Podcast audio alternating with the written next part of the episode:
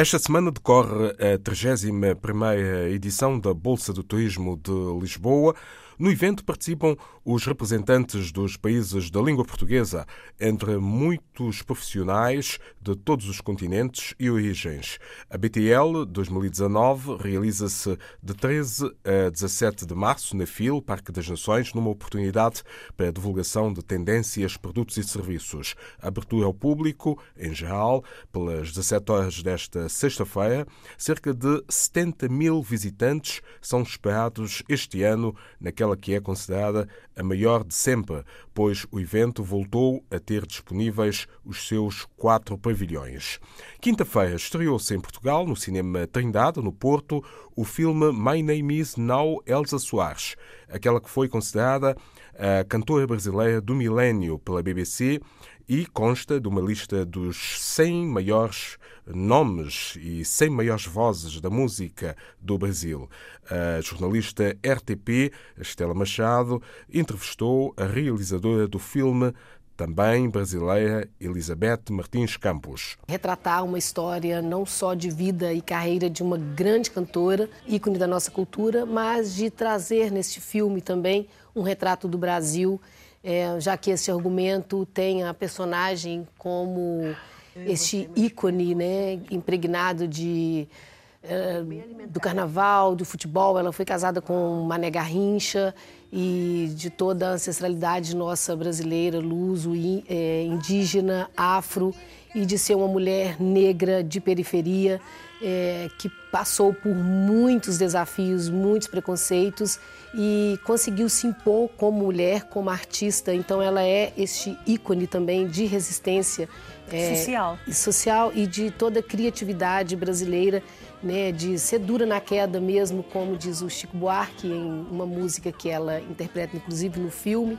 Então, essa responsabilidade de, de um tratamento é, estético, ético, é, de representar essa mulher também nos representa.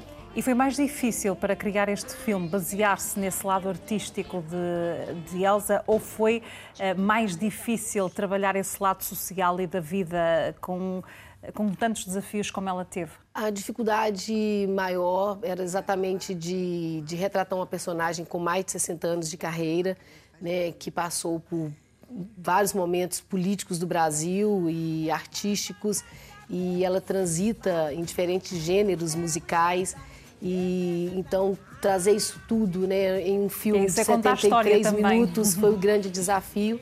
Nós havíamos filmado mais de 60 horas de imagens, então chegar no resultado final e o grande desafio foi tomar a decisão de colocá-la em primeiro plano, tanto voz quanto imagem, somente ela.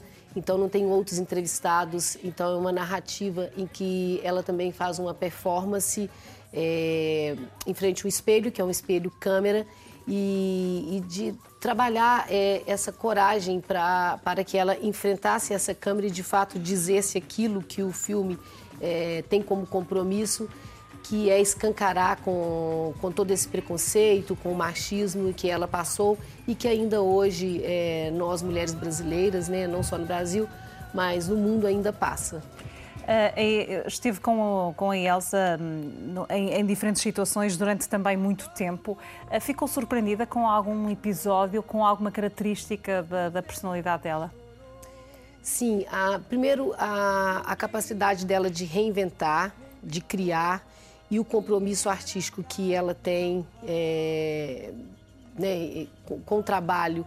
Então, no filme, ela foi essa pessoa que realmente abraçou o projeto e se dedicou, e isso realmente me deixou muito satisfeita e encantada pelo fato dela se desdobrar muitas vezes pra, para trabalharmos e aceitar essa câmera no primeiro plano. Elizabeth Martins Campos, realizadora de My Name Is Now Elsa Soares, o filme sobre uma das cantoras negras do Brasil que ontem à noite se estreou em Portugal.